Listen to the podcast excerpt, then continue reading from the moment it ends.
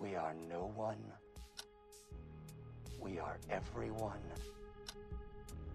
And we are invisible.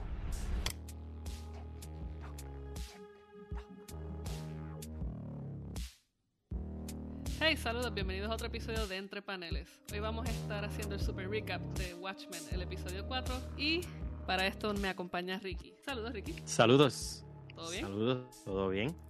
Estamos tú y yo, el fantasma de Gabo. El fantasma de Gabo que nos acompaña. Espíritu circular. Pregunta y nosotros estamos en no está nosotros y entonces nosotros les decimos cuál es la respuesta. Sí, obviamente para esto tenemos muchas velas azules. Exacto.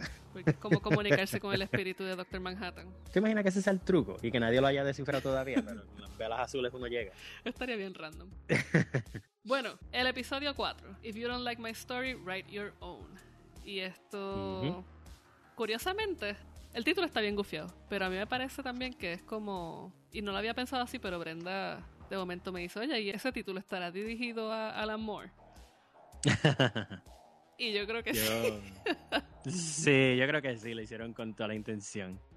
Particularmente porque, por lo menos Lindelof, el que coge la serie, eh, yo creo que en un momento dado habló con Alan Moore y Alan Moore le dijo que no le daba sus bendiciones, pero que Lindelof lo iba a hacer como quiera. y, y sí, yo creo que hasta cierto punto lo es, pero fíjate, yo también lo vi como que como un reto a la a estas personas que están haciendo shows de televisión de adaptaciones Ajá. como en el sentido de que, mira, no adapten una cosa por adaptarla, ha- hagan algo suyo y cambien la historia como puedan. No tiene que ser exactamente como lo que se está leyendo. Sí, y si que- es así, pues yo creo que va por ahí la cosa. Sí, y fíjate, no, no me extrañaría, ya que uno de los grandes de los grandes problemas que surgió con la adaptación previa de Watchmen al cine, pues fue con el trabajo de Snyder, ya que no hubo una no hubo una traducción del material. Entonces yo creo que esa sería una buena forma de verlo. Así que gracias Ricky por ese por esa otra mirada. Esto Sí. también el título apunta en gran manera a la historia que tenemos de background, que es de Sister Knight, de Angela Ujú. Abar y su abuelo. Sí. El, El cual parece ser su abuelo, ¿sabes? Exacto, que todavía no sabemos bien, lo es o no lo es. Eh, Exacto. Yo creo que eso- este, este episodio juega mucho con eso, con, con la cuestión de las apariencias y con la multiplicidad. Vemos que el episodio comienza con un personaje que no habíamos conocido hasta ahora, que es La- Lady True. Y este personaje pues no salía en los cómics, es alguien totalmente nuevo que hasta cierto punto tiene el como que el lugar principal que tenía Adrian Veidt, eh, Sí. Ozymandias en el mundo, o sea que era, era esta potencia de conocimiento y tecnología. Sí, así mismo yo la vi cuando salió. Y tengo que decir que el principio del episodio está genial porque es básicamente un juego con la historia de origen de Superman. Sí, Eh, sí. pero no desde el lado de Krypton, de, de Krypton, sino del, de cuando cae en el planeta y cuando pues los Kents lo encuentran. Aquí se llaman los Clarks, sí, que, que no fue sutil en lo absoluto. claro. Eh, pero eh, esa introducción del personaje que le está vendiendo básicamente eh, un hijo eh, creado de formas que todavía pues no, no está muy clara a los Clarks por quedarse con el terreno de ellos. Estuvo genial porque entonces también es como que historia de origen dentro de la serie de- del personaje de Lady True. Y, Sí. y ya de por sí como que entonces te presentan el personaje de una forma tan y tan y tan Osi- Ozymandias-ish porque ya sabes que tiene tremendo poder este, tecnológico en el sentido de que tiene los recursos para hacer lo que le dé la gana.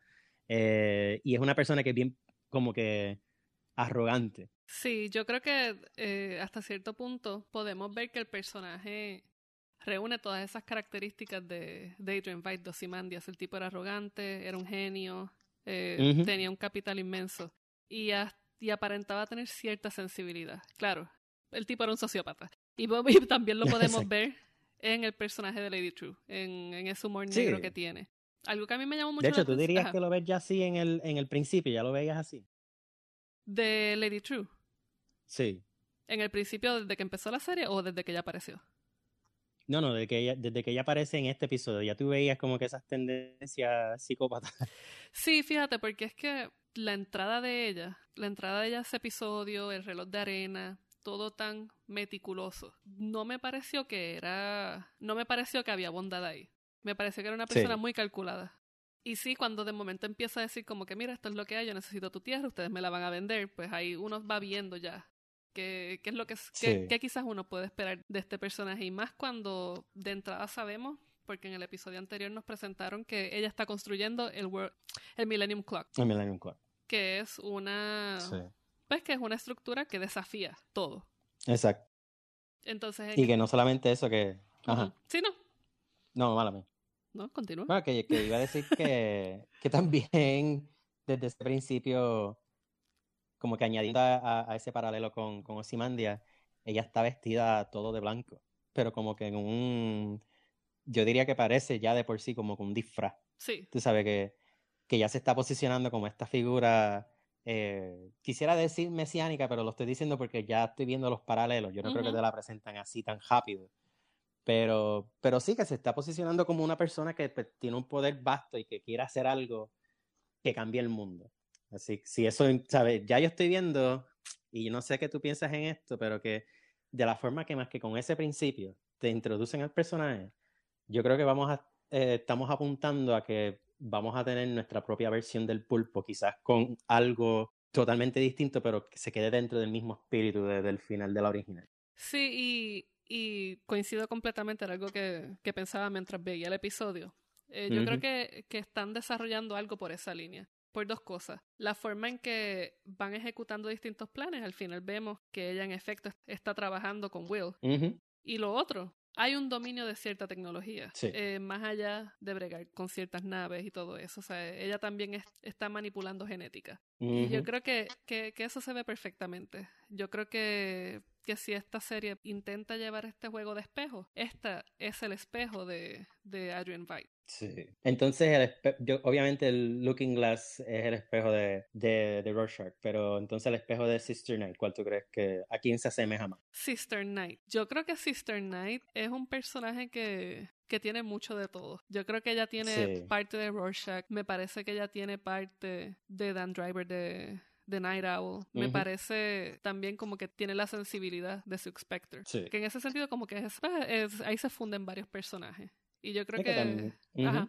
No, yo creo que, que en ese sentido pues ella pudiese ser un reflejo de, de los Watchmen originales. Sí. Y tiene tantos otros elementos como hasta cierto punto tienen estos, no quiero decir que son daddy issues en su totalidad, pero sí tienen un- unos problemas o unas cosas que, las- que está trabajando con la muerte del, del sheriff, del Ujú. chief, este, que es algo, ¿verdad?, que veíamos con Sil Spectre y su relación con The Comedian. Este, vemos que también tiene un- una historia trágica que pues, sale mucho de lo que son todos estos personajes, pero me gusta que The Night Owl no tiene como que el nerviosismo de Night Owl, que Night Owl siempre estaba ansioso de que las cosas se hicieran como que por, por, por orden y, y dentro de todo que no fuese excesivamente violento ni que la fuerza se usara de forma abusiva. Sí, eh, Creo que, que Sister Night como que no le molesta eh, ser más flexible con esas líneas.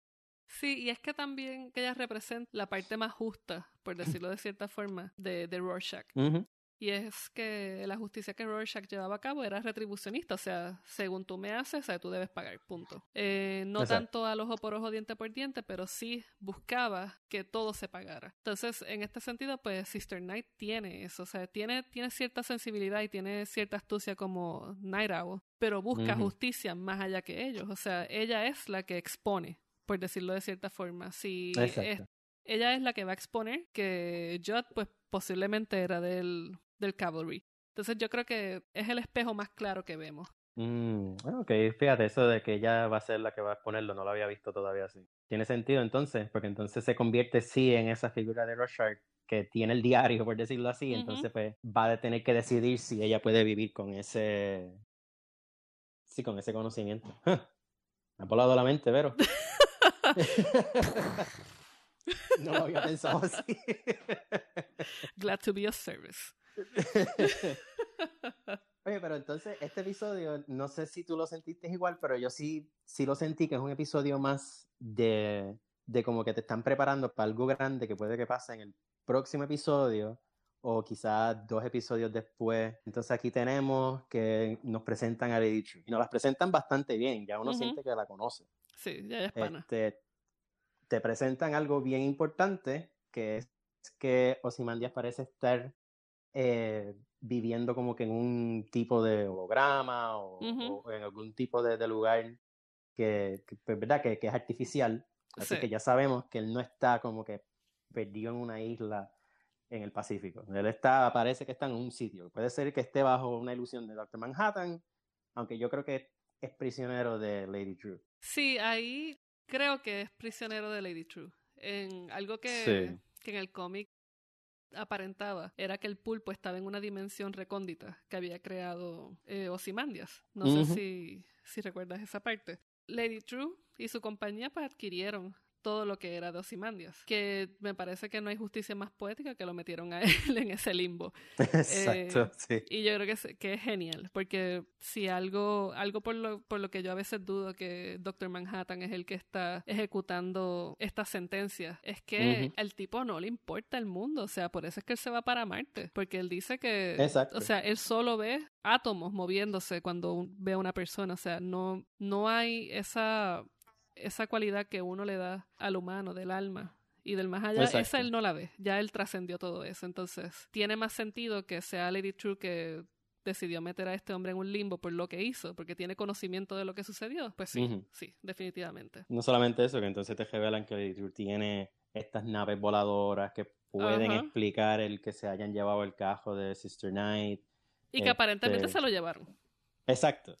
Y que entonces el que aparenta ser el abuelo de Sister Night, pues también está interactuando con Lady True, porque aparentemente es parte de un plan más grande y que juega un rol importante. Este, sabemos que pues la silla juega es de, es de decoración. es un prop. Es un prop. Este, pero entonces, sí, este episodio, aunque yo creo que se siente así como que, como que un, un paso hacia algo más importante, más grande, si uno se pone a pensarlo, te revelan un montón de cosas, quizás a nivel de detalle, pero que te abren un montón la serie. Porque entonces también al saber que el abuelo de Sister Knight eh, se puede parar, que está, pues, es parte de un acto, ¿verdad? O, o de algún tipo de performance, pues entonces ahí tú empiezas a decir, ok, pues aquí va a pasar algo, pero parece que Sister Knight es una pieza importante dentro de Sí, yo creo que Sister Night es crucial para el plan de ellos. Y. me parece que tiene que ver también con esa exposición de, del cavalry. Sí. Y más cuando, bueno, esto lo, lo atendemos más adelante con el preview de lo que va a venir para el próximo episodio. Sí. Eh, pero sí me parece que ella es, un, ella es medular para el plan Sí. de ellos. Entonces es alguien que ya está dentro del sistema. Es alguien que conoce y que ha visto la cara de lo peor. Exacto. Que, que en Y- este- y que, y que ujú. volvemos, sea, sigue reflejando a Rorschach en el sentido de que Rorschach dice como que yo veo la ciudad, veo los males y ellos me miran de vuelta, o sea, ella los reconoce. Exacto. No, y que yo creo que también se ve ese aspecto de Rorschach de ella cuando a Looking Glass, este, la capucha este, del clan, del Ku Klux. Klan de, que se le enseña. Sí. En eso también tenía, mira, para quizás para preguntarte, tú pensabas, ¿tú crees que quizás esa, la capucha y, y todo el, el disfraz del Ku Klux Klan de, del sheriff es, es cierto? ¿O quizás fue algo que se, se pudo haber plantado como algo para distraer o confundir o, o crear otra narrativa. Yo creo que es cierto, pero, o sea, yo creo que, yo creo Mm. que es cierto. Sí, Si Judd era activamente parte del Ku Klux Klan o del Cavalry, pues todo apunta a que sí, pero también Looking Glass presenta algo como que, mira, pues quizás es un keepsake, era de su papá. Entonces, ahí pues uno, uno dice, mira, pues vamos a ver, quizás puede que no haya sido tan malo.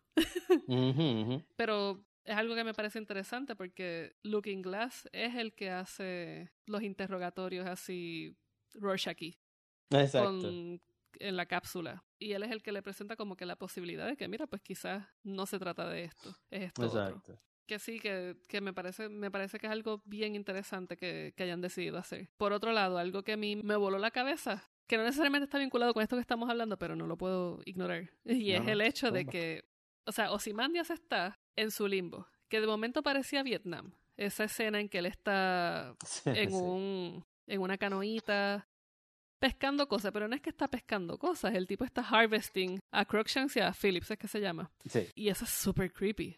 Sí. Entonces el tipo va recogiendo bebés como si se tratara de buscar trufas.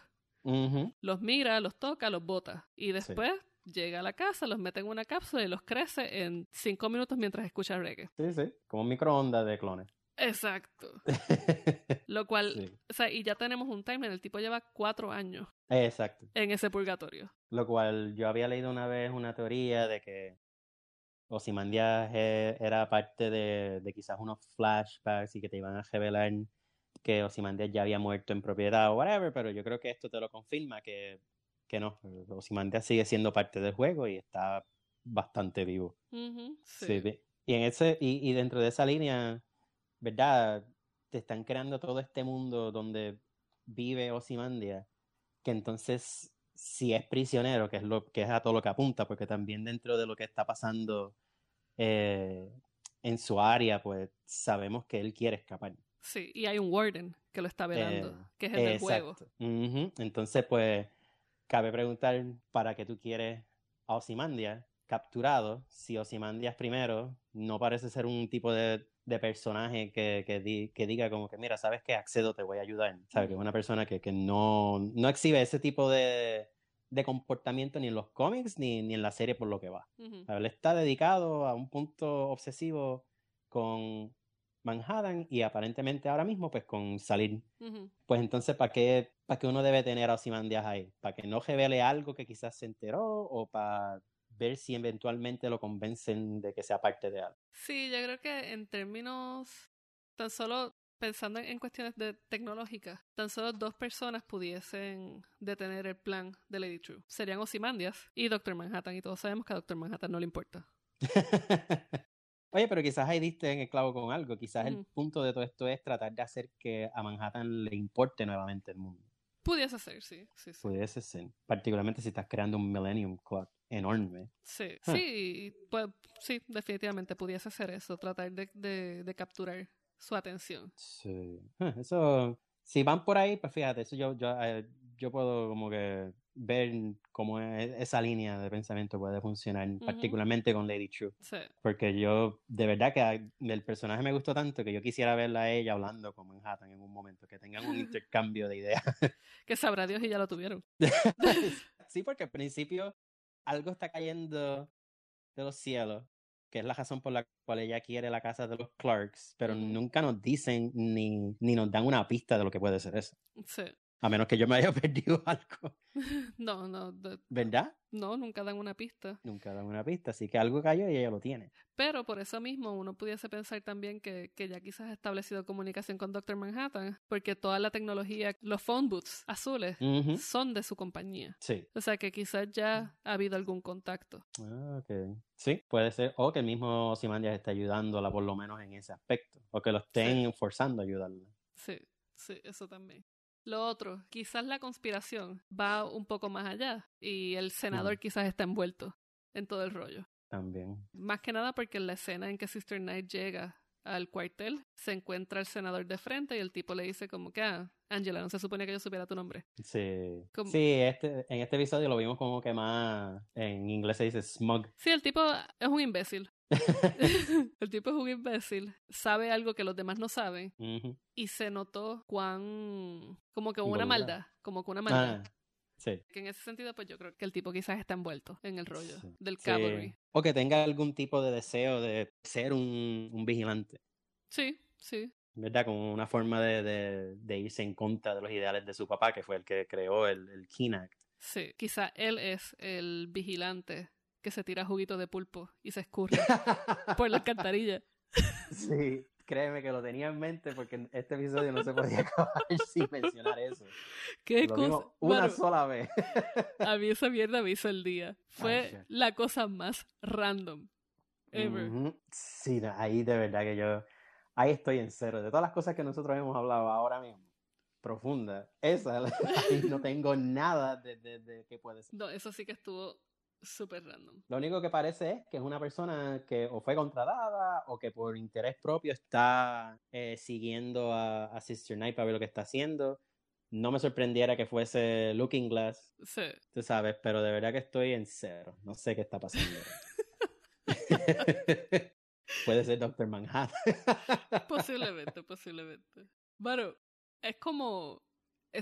A mí me parece que es como un afterstart. Es como, mira, pues aquí también pasan cosas random. Déjame poner esto aquí para demostrar que las cosas están bien locas. Exacto. Sí, yo estoy de acuerdo, porque ahora mismo no, no tiene sentido. No. yo espero que este season no se acabe sin que revelen aunque sea algo de esta persona. Sí, bueno. O que por lo menos lo presenten nuevamente aunque sea bailando. Pero, o sea, yo lo necesito. Exacto. Que, este, y- yo te iba a preguntar, ¿tú has- has estado leyendo lo- las entradas que están haciendo en, o los, lo- como los fake documents que están subiendo a- al website de HBO? En Piripidia, yes. En Wikipedia. ¿Verdad que ahí, por ejemplo, te dan más de la historia del sheriff y de cómo pues su papá era parte del clan y todas estas cosas? Sí, Este, y es, Eh, es, en pro- es básicamente lo que era la, la parte suplementaria del cómic. Sí, algo que ya había comentado en el episodio anterior era que Piripidia tiene casi la misma función que tenía el libro de, de Nathan Driver, ah, del Night Owl, Night del primero. el original, sí, sí. Tenía esa misma función que era brindar el background de qué había pasado, de quiénes eran ellos, de cómo llegaron a esto, dónde las cosas se, se chavaron. Entonces, Sí. aquí pues el Piripidia tiene esa función y lo vemos en, en el interrogatorio. El último docu- los últimos dos documentos que presentaron. En Piripidia pues es el interrogatorio a, a Silk Spectre, a Juice Pesci, a Ujú. Laurie Blake, cuando la capturan en el 95, que ahí es cuando ella y Dan Driver pues parten caminos y aparentemente pues luego ella empieza a trabajar con el FBI. Ujú. Y también vemos el diseño de Merlin Corp, que era la compañía de Dan Driver. Y el diseño del, del super dildo azul. Ujú. Eso yo no creo que va a añadir nada a la historia. Yo lo que sé es que alguien dijo, esto nos quedó tan genial, vamos a poner el diseño. Sí, bueno, pero está bien random. O sea, Y yo quiero decirlo aquí, quiero decirlo aquí en este, en este podcast hoy. En los próximos Comic Cones vamos a ver tanto cosplay del dildo. que, que, Y estoy seguro de que vamos a ver, a ver dildos gigantescos azules en cosplay. sí, y es necesario. De- y es necesario, sí, ¿no? Y no, no debe ser censurado para nada. No. Nos- nosotros aquí lo apoyamos, así que cualquier cosa, pues estamos Sí, dispuestos a seguir dándole promoción al, di- al dildo de Doctor Manhattan. Sí, porque es que hay que hacerlo. Sí, sí. Pero el Piripidia tiene esas cositas y, y entonces hay uno en particular que habla mucho de que parece estar escrito como con una persona bien conservadora, que entonces te están hablando de los jueces y cómo el sistema está como que como que en este momento de, de crisis donde no sabe qué hacer con sus vigilantes. Y, y entonces pues yo creo que de igual forma que lo hacía en el cómic, que no solamente con texto, sino que hay unas pistas que yo creo que Piripidia requiere de que tú lo leas más de una vez. Sí, y también parte de lo que nos presenta es que estas instituciones que for better or worse había presentado el cómic todavía existen y es el New Frontiersman. Sí. Eh, y se toma pues bien como lo que era, pues esta revista donde Elvis está vivo, vieron a, qué sé yo, sí, como el whomever. Inquirer. sí, él como el Enquirer, y que sigue teniendo esta función y que era pues by far la revista favorita de Rorschach. Exacto. Pero sí, yo creo que el Piripidia es, es una muy buena herramienta para seguir reconstruyendo esa intriga. Que sí, que yo creo que es algo bien importante, que es una... Yo por lo menos me lo disfruto, porque el insight Sí. que da a, a este nuevo mundo es invaluable. Sí, no, y yo creo que me gusta que le exige a, la- a la audiencia que, que busque e indague más. Sí, ¿Sabes? No- Son pocos los shows que hacen eso. Eh, mayormente lo que es material suplementario es, ¿verdad? El making of o una entrevista con alguno de los escritores del show. Este, ¿sabes? Cositas así que, que realmente no... O sea, so- son quizás cositas que, que, que enriquecen la experiencia para un grupo en particular, pero no son cosas necesarias para la historia. Yo diría ahora mismo, no es que tienes que leer Wikipedia para seguir la serie, pero la cantidad de información que te da es tanta en cuestión de, de, de, de- de la riqueza de la información que, que te estarías haciendo, no te estarías haciendo ningún favor si no lo lees. Exacto, coincido Mm. completamente. ¿Y qué esperas para lo próximo? Pues el próximo episodio, jugando por el por los anuncios, yo creo que nos va a traer más cosas random, entre ellas miembros del Cavalry que aparentemente tienen contacto con seres del más allá, que pudiesen o no ser el hombre del lubricante. Eh, vemos también que Rorschach, eh, Rorschach no, mira a mí, Looking Glass, ya yo lo bauticé como Rorschach, que Looking Glass empieza a infiltrar al Cavalry. Y ahí es como vemos entonces ese, pues esas visiones de, del Cavalry y los Little Blue Men. Entonces, ¿qué yo esperaría? Yo creo que definitivamente quiero saber más sobre el tipo del pulpito. quisiera saber más sobre, sobre la conspiración. Yo creo que ya nos han ido dando mucha, mucha información de todo lo que está sucediendo alrededor del Cavalry, pero no nos han presentado el Cavalry por dentro. Y yo creo que ese Sí. debe ser el próximo paso y que quizás es lo que vamos a ver próximamente. Yo coincido. Yo creo que yo creo que este próximo episodio va a ser importante para Looking Glass como tal, porque es- yo en un momento pensé que Looking Glass quizás iba a ser el infiltrado, sería demasiado de obvio si Ujú. ese fuese el caso. Sí, Este, so, no creo que van a seguir por esa línea. Este, pero sí, sí yo creo que vamos a ver un poquito más de, de qué, qué realmente es lo que va a ser el Seventh Cavalry dentro de la historia. Porque por el momento son un grupo que pues está luchando contra el nuevo status quo. exacto. Pero el hecho de que en los primeros episodios ellos estaban haciendo unas bombas con piezas de, de reloj. Sí, y con que- baterías de litio. Exacto, y que tienen est- este vínculo obviamente explícito y directo con Rorschach, pues me deja saber que si vamos a hacer los paralelos con el cómic, pues Rorschach realmente en un momento dado se convierte como que en uno de los nortes morales más importantes del cómic, Sí, por lo extremo que es. Así que yo creo que, que lo que sea que esté pasando, quién sabe si Lady True los está manipulando para algo. sí, a eso, a eso iba. Yo creo que también algo que vamos a ver es la conexión que ellos tienen. Porque definitivamente la tienen con Lady True. Y, con, y, y- y no tan solo por, por esas imágenes breves que vimos en el, en el anuncio, sino también porque el episodio termina con Will diciendo tic toc, tic toc. Sí. Así que solo resta esperar y ver qué nos va a traer el episodio la semana que viene. Eh, siempre y cuando haya más, más hombre del pulpito. Sí, sí. Que Este es Ah, como, como We Need More Cowbell, no. We Need More Loopman. Lumen. De hecho, yo creo que él es el, el pulpo personificado. Sí, puede ser, porque es así como que bien squishy. bueno, nada, les recuerdo que pueden escucharnos a través de iTunes, Stitcher, TuneIn Radio, Google Podcast o su podcatcher favorito y que nos pueden encontrar en Entre Paneles por Facebook y en postacademics.com. Así que nada, hasta la próxima.